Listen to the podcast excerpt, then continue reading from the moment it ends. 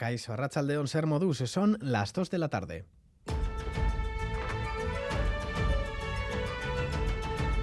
Crónica de Euskadi con Lier Puente.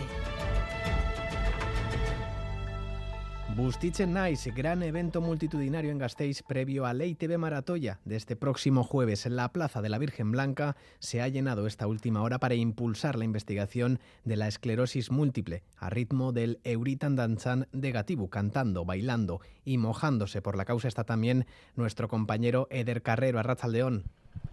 A Rachaldeón Baila, cientos de personas que se han acercado a esta plaza de la Virgen Blanca han conformado una bonita imagen, una postal para el recuerdo con paraguas al viento colorida. Esta plaza bajo los aspersores y las mangueras que han lanzado agua a los y las aquí presentes. Especial decimos porque se ha celebrado en favor de la investigación de la esclerosis múltiple este año, ya lo saben. Iracha Surmendi, coordinadora de la Asociación de Esclerosis Múltiple AEMAR, se ha mostrado satisfecha. Se, está haciendo mucho, muchísimo en investigación. Yo creo que es una de las enfermedades que más se está investigando y entonces, pues bueno, es muy importante apoyar. Esta casa ITV ha hecho partícipe a toda la ciudadanía y esta no podría haber respondido de mejor manera, ya lo decimos, pese al frío y la lluvia, aquí han estado saltando, bailando, cantando Euritan Danzan. Bai, bai, bai, gogoekin. Bueno, gaurko ba, hemen geratu hau dirauen bitartean eta gero itxea zeiten duen eguraldiakin, baina, bueno. Ba, ongi pasatzea, printzipioz, eh? Bustiko gara, aitzea ustu eta aterkiaren aspen egon nahi duela. Muchas familias aquí presentes, mucha gente empapada por la causa solidaridad en favor de la investigación de la enfermedad en la que se centra EITV Maratoya este año. Aquí se ha grabado el videoclip que estará disponible las próximas horas. Bustice Nice bustigará en este acto en Gasteiz previo al día 15, el día grande en el que se llevará a cabo la recaudación de dinero este año en este EITV Maratoya.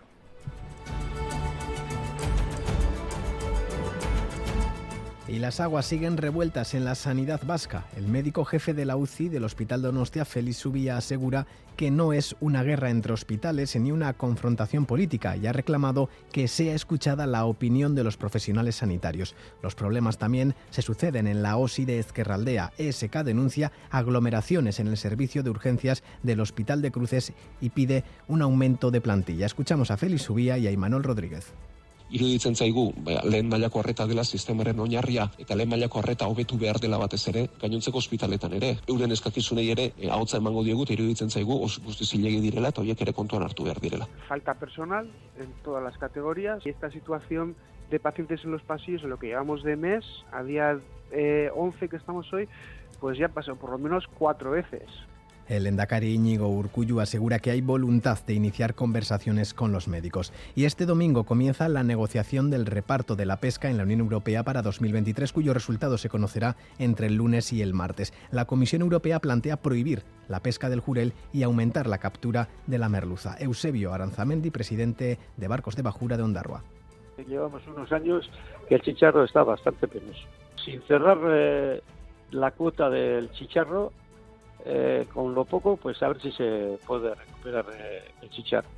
Estamos en plena operación retorno del puente por tierra, mar y aire. Solo en el aeropuerto de Loyu se esperan 125 operaciones en el día de hoy y la dirección de tráfico espera mayor afluencia de vehículos en el nudo de Armiñón, en la conexión entre la antigua AP1 y la A1, así como en la Muga con Iparralde, en la A8 y en la zona limítrofe con Cantabria también en la A8. Nerea Inchaustia, León. Arrachaldeón comienza la operación retorno. Las vacaciones del puente de diciembre están llegando a su fin para los y las turistas que nos han visitado en Euskadi. Hemos hablado con alguno de ellos y no parecen muy tristes ya que ven cerca las vacaciones de Navidad. Les escuchamos. De Puente Genil, un pueblo de Córdoba. Hemos estado cuatro días, un par de ellos en Bilbao y dos días aquí en San Sebastián. Sí, la primera vez que viajamos aquí al País Vasco, la verdad que la experiencia ha sido muy grata. De Gran Canaria. De Gran Canaria. Bueno, desde el día 8 hasta el 11. Nos ha encantado. Donostia nos encanta. Todos los pinchos, a Chacolí, es todo el Chacolí que había. No, ni tanto frío ha hecho, esperábamos más.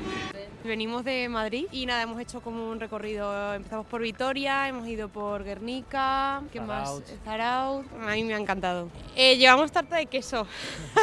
sí, de la viña. por lo menos que un poquito de ahí de dulzor para empezar bien el lunes. Esto nada, dos semanillas y otra vez cachondeo. en las carreteras sin problemas para circular a estas horas. Hoy cierra la Soca de Durango y es tiempo de hacer balance. Por la tarde conoceremos los datos oficiales, pero ya tenemos las primeras impresiones. Mailo Driozola. Durango Coasoca afronta las últimas horas de su edición número 57, una edición que llegaba con el lema Estanda, explosión, y efectivamente ha sido toda una explosión de cultura. La ha vuelto a ser una plaza en la que se recupera la relación directa de los creadores con los visitantes. Con los pasillos de la feria llenos de gente, como en días anteriores, los organizadores se muestran satisfechos. Beñat Gastelurrutia es el coordinador de la feria. Estamos muy contentos, la feria ha transcurrido con normalidad, con mucha afluencia de, de cultursales. Estamos muy contentos tanto por parte de la organización como todos los agentes que han estado aquí exponiendo. La SOCA ya son muchos años que dejó de ser una tienda grande. Ahora mismo la SOCA es un lugar donde se pueden descubrir nuevos creadores y creadoras, nuevos trabajos. Es un lugar de explorar, de venir más de un día incluso. Gastelurrutia nos habla de una impresión generalizada, ya que el balance oficial de esta edición llegará a media tarde con los primeros datos en torno a las visitas y también a la tienda online. Estos últimos datos serán clave además para decidir si la SOCA continúa con esta tienda online. La presencialidad ha sido lo más destacado durante estos días de feria, presencialidad que ayuda a una mayor venta de los productos culturales que aquí se pueden encontrar. Las actividades culturales continúan también durante toda la tarde con presentaciones de Chacurgorría o Josu Jiménez o con conciertos de Burutik y Mairu. El acto oficial de cierre será a las siete y media de la tarde, pero hay que recordar que el Andaco Gunea no cerrará sus puertas hasta las 8 de la tarde. Nuestro compañero John Zubieta se encarga de repasar las noticias deportivas. A León. Hola, León. El Veravera se ha quedado con la miel en los labios y ha perdido 24-27 el Besançon en el José Angasca, desbaratando así la opción europea. Chema Olide nos resume esta decepción. Chema, adelante. Efectivamente, que imposibilita que las donostiarras accedan a la fase de grupos de la European League, que era evidentemente el gran objetivo en esta temporada para el conjunto donostiarra. No ha podido ser un partido marcado por la igualdad de principio a fin, donde hechos puntuales como fundamentalmente la actuación de la guardameta japonesa del conjunto francés, eh, Auge, ha, resultado determinante en los momentos clave y al final esa victoria, ese triunfo para el conjunto galo 24-27, insisto, elimina a las donostiarras en su eh, caminar por Europa. Es que ricasco, hablamos de fútbol, el Alavés Gloriosa ha dado un paso al frente frente en Ibaya al ganar al Sevilla, un duelo que puede servir a las locales para dar un paso más al frente. Raúl, eh, Pando de Guardión. Eh, Guardión eh, en John, eh, victoria 2-0 para el Alavés frente al Sevilla. Los tantos en el eh, tramo inicial del partido, Anemiren y Miriam de penalti. Una victoria que saca momentáneamente al conjunto gastistarra de los puestos de descenso. Hablamos también de ciclocross porque tenemos ganador en la 45 edición del ciclocross internacional de Igorre. Dani Gaña, Racha León parece que no tenemos eh, esa comunicación. En cualquier caso, les comunicamos que la victoria ha correspondido al belga Anton Ferdinand.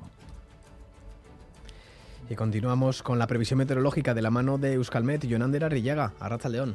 Caixo Arracha León, en lo que resta de domingo el tiempo no va a traer novedades, es decir, el cielo va a seguir bastante cubierto y de forma ocasional pueden escaparse algunas gotas o algo de sirimiri con unas temperaturas que van a subir algo respecto a las de ayer, pero aún así va a seguir haciendo frío, sobre todo en Álava y Navarra. Y en lo que respecta a mañana lunes, vamos a comenzar el día todavía con frío, pero van a subir las temperaturas diurnas, sobre todo en la vertiente cantábrica, donde las máximas van a rondar los 15 grados. El responsable de este ascenso de los termómetros es el viento sur que va a ganar intensidad y va a soplar con rachas fuertes, sobre todo por la tarde. Y por otro lado, un frente va a dejar lluvia mañana, sobre todo por la mañana y en torno al mediodía. Así que comenzaremos la semana con algo de lluvia y un ambiente más templado gracias al viento sur. Reciban un saludo de los compañeros y compañeras de redacción que hacen posible este informativo, también de Aitor Arizabalaga, Jorge Ibáñez y Paula Asensio. Desde la parte técnica son las 2 y 9 minutos. Comenzamos.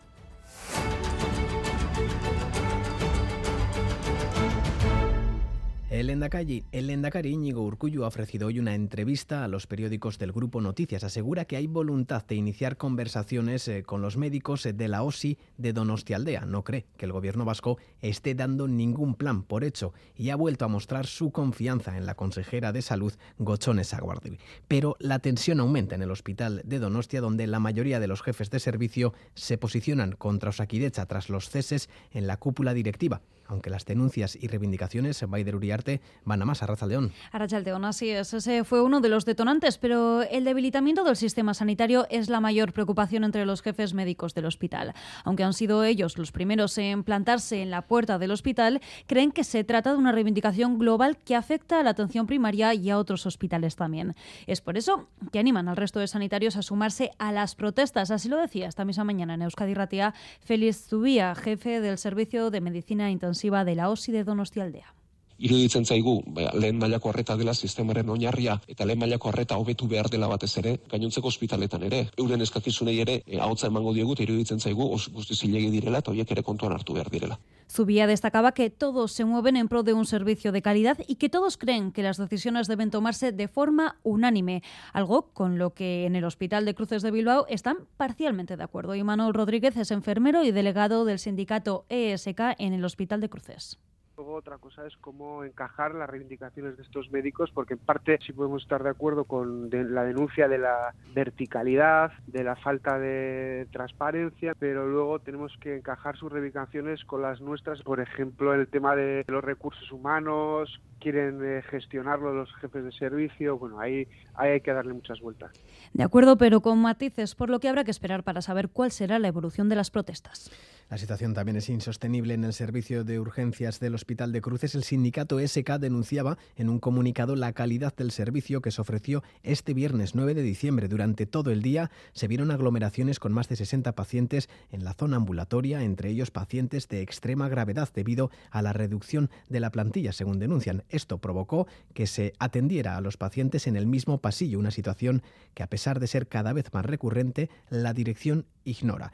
Lo explica Imanol Rodríguez, enfermero y delegado del sindicato SK en el Hospital de Cruces. Que la dirección asuma que en esa urgencia falta personal en todas las categorías, porque cada vez que planteamos el problema, su respuesta es que está correctamente dimensionada, lo que ha desmentido cada vez que se producen situaciones como la del día 9. Y esta situación de pacientes en los pasillos, en lo que llevamos de mes, pues ya pasó por lo menos cuatro veces. Desde el sindicato exigen a la dirección un aumento de plantilla en todas las categorías y que se garantice la seguridad de los y las usuarias. Por su parte, el PP de Guipúzcoa ha pedido a la consejera de Sanidad, Gochonesa Garduy, que dimita si no es capaz de reconducir la situación creada en la OSI de Donostialdea y ha solicitado al Endacari que la cese si ella no deja su cargo. En una comparecencia ante el Hospital Donostia, la presidenta del PP de Guipúzcoa, Muriel Larrea, ha dicho que el gobierno vasco está actuando con soberbia y prepotencia al cesar a un equipo que traslada las dificultades de la OSI Donostialdea y aporta soluciones. Hagan caso a los sanitarios y déjense de soberbia. Por eso hoy, desde aquí, volvemos a pedir desde el Partido Popular de Guipúzcoa que si la señora Sagarduy no es capaz de reconducir este conflicto, que dimita. Y si no dimite, le pedimos al señor Urcuyu que la cese inmediatamente.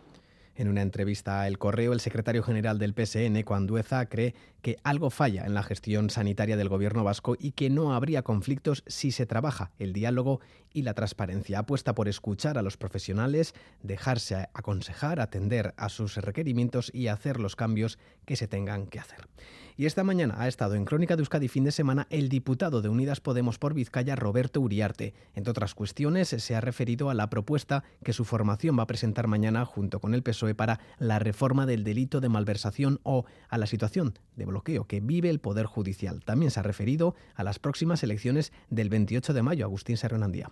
Uriarte asegura que cara a las municipales y forales del próximo año, tanto en Navarra como en Euskadi, se sigue trabajando en las candidaturas conjuntas. Tanto en Nafarroa como en Euskadi las cosas están bien encaminadas. En Nafarroa ya se ha cerrado, digamos, el, acuerdo y en, Euskadi se está cerrando. Es decir, vamos a ir conjuntamente el, el espacio de, de Carquín Podemos, el espacio eh, de Unidas Podemos. En cuanto a las elecciones generales que también se celebrarán el próximo año, cuando Pedro Sánchez decida, ha precisado Uriarte, descarta que pueda haber dos candidaturas separadas de izquierda, Sumar y Podemos no hay plan B, digamos. Podemos eh, le pasó el liderazgo a, a Yolanda Díez y le dijo que, que mantuviera la unidad del espacio, que intentara acrecentarlo y que se presentara a las elecciones generales. Por lo que se refiere a la situación del Poder Judicial, Uriarte defiende la modificación que propone el Gobierno para la renovación de los magistrados como vía para hacer frente al fraude de ley, dice, que está cometiendo el PP. El Partido Popular no solo no cumpla su deber de renovar en tiempo y forma, sino que además que impida a todos los demás partidos que renueven, Es un tema muy grave. El problema en la renovación del Consejo General del Poder Judicial, del Tribunal Constitucional, de los órganos constitucionales, más que un problema de la Constitución o de la ley, es un problema del fraude de ley. Roberto Uriarte asegura además que la reforma del delito de malversación se está haciendo con una minuciosa y depurada técnica jurídica para evitar que ningún caso de corrupción quede exento de castigo.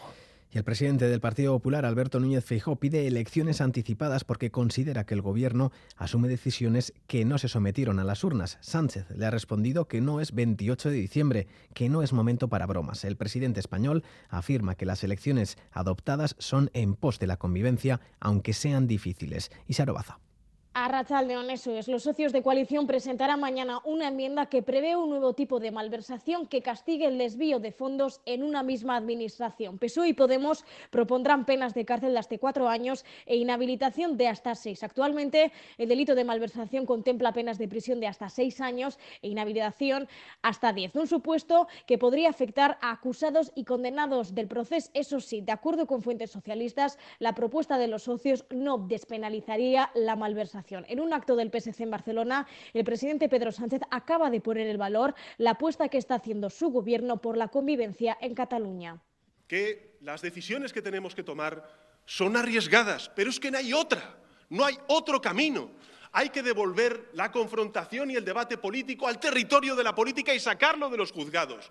Y es lo que estamos haciendo apostar por el reencuentro, apostar por la convivencia, apostar por la concordia, apostar por la unidad de todos y cada uno de los territorios de España argumentos que no convencen a la derecha y es que en una entrevista en el diario El Mundo, el líder popular Alberto Núñez Feijo ha pedido que las elecciones se adelanten de manera urgente. Asegura que el plan de Sánchez carece de legitimidad y que debe ser refrendado en las urnas. Palabras que hacía suyas el vicesecretario popular de Coordinación Autonómica Pedro Royán en Iruña por lo que ya ha llegado el momento de que los españoles se tienen que pronunciar. ¿Y qué mejor manera de pronunciarse que mediante una convocatoria del adelanto electoral. Es necesario de manera urgente, de manera inmediata, el que Pedro Sánchez se someta al escrutinio de las urnas para ver si los españoles respaldan toda esta hoja de ruta, que todo parece indicar que en un futuro no tan lejano podría pasar por un referéndum en el sentido de ver cuál sería la relación con Cataluña. Entre tanto, Ciudadanos y Vox siguen pidiendo al PP que presente una moción de censura. Pues con toda esta manera de fondo, Sánchez acaba de confirmar que el Gobierno tomará medidas antes de fin de año para contener el precio de los alimentos. Algunas de estas declaraciones se han realizado en Iruña. Allí varios cientos de personas se han concentrado ante la comandancia de la Guardia Civil en Pamplona para mostrar su respaldo al cuerpo tras conocerse el acuerdo del gobierno estatal para trasladar en exclusiva a Navarra las competencias de tráfico que ahora ejercen sus agentes. También se han sumado UPN, PP, Ciudadanos y Vox. Hola, Chvalda. ¡Viva la Guardia Civil! ¡Viva España! Entre vivas, gritos y vítores, cientos de personas se han manifestado para defender a la Guardia Civil en Pamplona frente al cuartel. También han estado presentes varios representantes de partidos de derecha y de la extrema derecha. Escuchamos a Inés Arrimadas, Ciudadanos, Pedro Royán PP y Santiago Abascal Vox. Nunca ha habido un gobierno de España que humille tanto a la Guardia Civil. Y estamos absolutamente abochornados y enojados por cómo Bildu excluye de la prestación del servicio de la Guardia Civil. Y es una cesión que no será la última, no tenemos ninguna duda. Todos ellos han manifestado que se trata de una humillación y que el gobierno de Sánchez les ha dado la espalda a los guardias civiles que tanto han protegido Navarra y Euskadi en la época más convulsa. También se han pronunciado las asociaciones de víctimas del terrorismo, quienes han asegurado que el gobierno de Sánchez está dispuesto a todo con tal de seguir con la presidencia. Escuchamos a María Pilar Hoyo, portavoz. Utilizando a la Guardia Civil como moneda de cambio para conseguir la aprobación de sus presupuestos y así mantenerse confortablemente en la Moncloa un año más. Los primeros que pactaron este acuerdo fueron el propio presidente Aznar y el expresidente de UPN Miguel Sanz en 2001. Ahora, con el final del traspaso, tras 22 años, los 149 guardias civiles que gestionan el tráfico en Navarra tendrán un acceso puente a la policía foral si así lo desean. Los 27 ministros de pesca de los gobiernos de la Unión Europea negocian desde hoy el reparto de la pesca de la flota de la Unión Europea para 2023, un reparto del que está muy pendiente la flota vasca. El gobierno de España pedirá la revisión de la propuesta de la Comisión para los totales admisibles de captura que plantea recortes para especies como el lenguado, la cigala del Cantábrico o el abandejo en el mar Mediterráneo. Xavi Segovia. Bruselas propone incrementar un 10% la cuota de merluza tras ocho años de recorte hasta las 9.000 toneladas. La anchoa y el bonito se mantendrían, mientras que aumentaría también el rape o el gallo. En el otro lado se encuentra el chicharro. La Unión Europea quiere prohibir su pesca por falta de stock. Eusebio Arramendi es el presidente de Bajura de Ondarroa. Llevamos unos años que el chicharro está bastante penoso. Sin cerrar eh, la cuota del chicharro, eh, con lo poco, pues a ver si se puede recuperar eh, el chicharro. Por su parte, desde Ondarribia nos han contado que no creen que la prohibición vaya a afectar mucho. El ministro de Pesca, Luis Planas, ve inaceptable la reducción de tres semanas de pesca propuesta por Bruselas, pero valora un aumento en la cuota de merluza. Aún así, no esconde su malestar por la posible prohibición del chicharro. Nos extraña mucho este cambio radical por parte de la Comisión y, en todo caso, queremos preservar cuanto menos lo que se refiere al, Antes del martes se deberán aprobar las nuevas cuotas. Por cierto, el juez belga que ha asumido el caso del presunto escándalo de corrupción en el Parlamento Europeo ligado a Qatar ha imputado a cuatro de los seis detenidos por los delitos de participación en organización criminal, blanqueo de capitales y corrupción. El juez decidió dejar también en libertad a los otros dos detenidos, según la Fiscalía, que evitó dar nombres de ninguno de los afectados. Además, hoy, Día Internacional de las Montañas, a las nueve y media de la mañana arrancaba la marcha al Monte Allen, en Vizcaya un acto organizado por la plataforma Encarterrín Parque Eólico Riqués que quiere manifestar su rechazo hacia el proyecto de parque eólico que afectaría a la montaña y a los vecinos de la zona. La marcha partía de tres puntos distintos y ha reunido a los manifestantes a las 12 del mediodía en la cima de Alén, donde se ha leído un comunicado. En Radio Euskadi hemos eh, tenido la oportunidad de hablar con Bernardo Martín, portavoz de la plataforma, quien nos explicaba las consecuencias de los aerogeneradores. Nuestra plataforma no está en contra de las energías renovables. Eh, lo que estamos en contra es de que, mm, de que las energías renovables se instalen, se desarrollen a, cualquier precio. Son aerogeneradores de 200 metros de, altura, 115 metros de longitud del buje, más 85 de las palas. En cuanto al ruido, se va a escuchar en un radio de unos 2 kilómetros. Va a haber casas que están a 800 metros, incluso algunas a menos de 800 metros. La plataforma aboga por la creación de comunidades energéticas que revitalicen los pueblos y la igualdad de los aerogeneradores. El documental Gesto se presenta esta tarde en la Soca de Durango. El largometraje, que ha sido promovido por la asociación Gogoan, es un viaje por la memoria del pacifismo vasco que durante 28 años trabajó por la paz y en contra de la violencia en Euskal Herria. El Lasartearra Suban Inchausti ha dirigido este trabajo que se proyectará desde mañana lunes al jueves en los cines Alóndiga de Bilbao. Susana Armentia. Como protesta por este atentado y en respuesta a la violencia, los alumnos, profesores y padres del Colegio Bilbaíno de los Escolapios. De esta manera comienza el documental recordando la primera de las concentraciones silenciosas que durante 28 años protagonizaron personas anónimas en contra de la violencia. No estuvo en ella Suban Inchausti, el hoy director de la película casi justificaba muchísimas cosas, ¿no? Y poco a poco, pues en mi trayectoria, como en, la trayectoria de muchos vascos, hemos ido deslegitimizando la violencia, ¿no? Y yo creo que Gesto en ese aspecto, pues ha sido pionera, ¿no? Y ha sido como un faro ético, ¿no?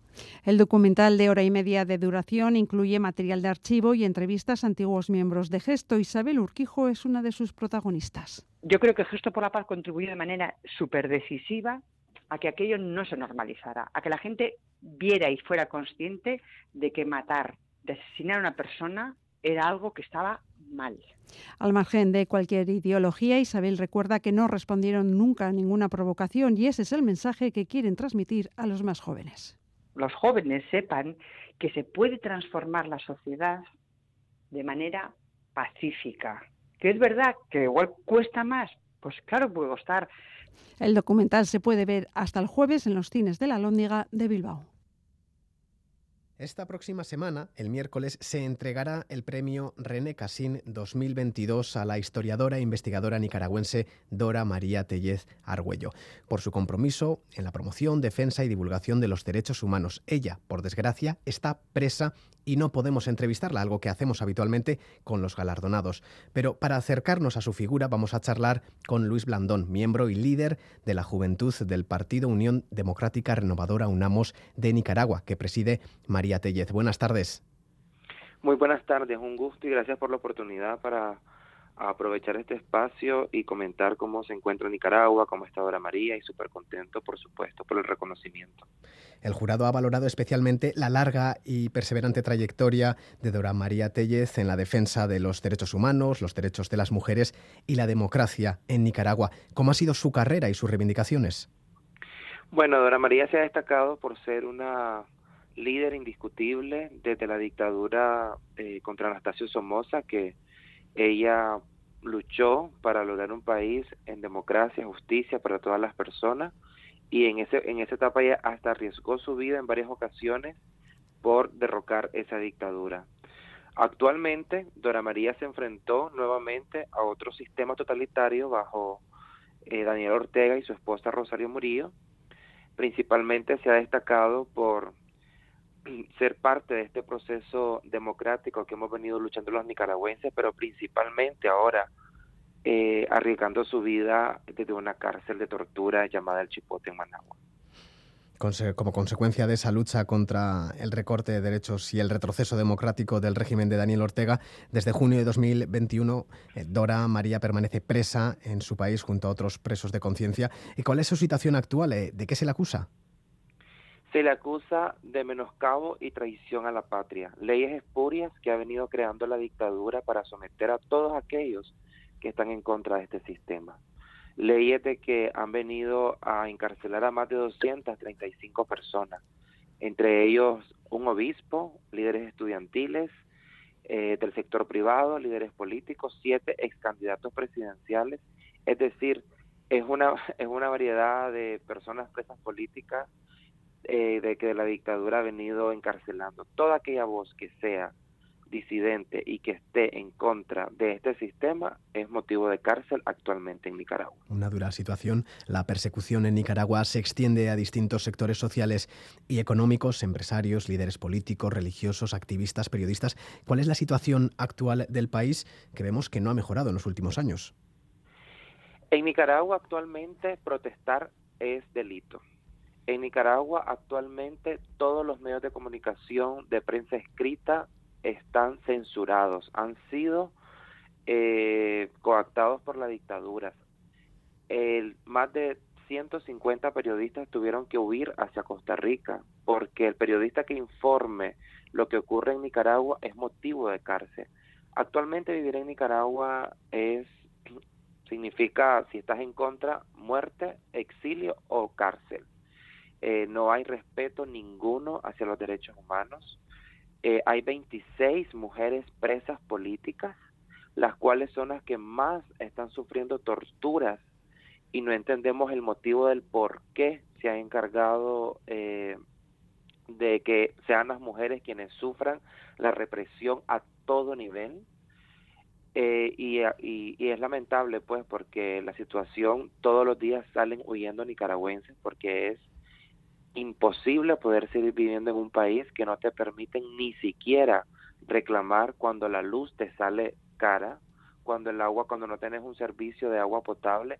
Es decir, en Nicaragua todos los derechos humanos están siendo eh, imposibilitados por la ciudadanía. Usted, Luis, eh, lleva dos años exiliado en España. Son muchos los nicaragüenses eh, que han tenido que salir de su país. Exactamente. En Costa Rica hay más de 150 mil nicaragüenses pidiendo asilo político por la represión política. En mi caso, yo huí hacia España luego de la crisis del 2018. Vine a finales del 2019 porque todas las personas que pertenecíamos al partido UNAMOS que fundó Dora María Tellas eh, están presos o en el exilio y yo temía por mi vida. Temía por mi vida porque empecé a tener eh, repercusiones por los paramilitares que ellos han creído, que han creado. Eh, yo no pude irme a un café a tomarme algo porque ya ellos estaban escuchando que yo estaba conversando. Entonces se volvió bastante difícil que yo pudiera seguir viviendo en Nicaragua, pero el exilio a mí me ha servido para ser parte de la denuncia internacional que hemos tenido en un trabajo político en la Unión Europea para visibilizar todo lo que ocurre en Nicaragua, que este país centroamericano, que es, es pequeño, sigue luchando contra una tiranía y sigue luchando porque se nos respeten el derecho a vivir libremente y en democracia y justicia. Luis Blandón, miembro y líder de la Juventud del Partido Unión Democrática Renovadora UNAMOS de Nicaragua, que preside María Tellez. Muchas gracias por responder a la llamada de Crónica de Euskadi fin de semana sobre esta dura situación. Muchísimas gracias.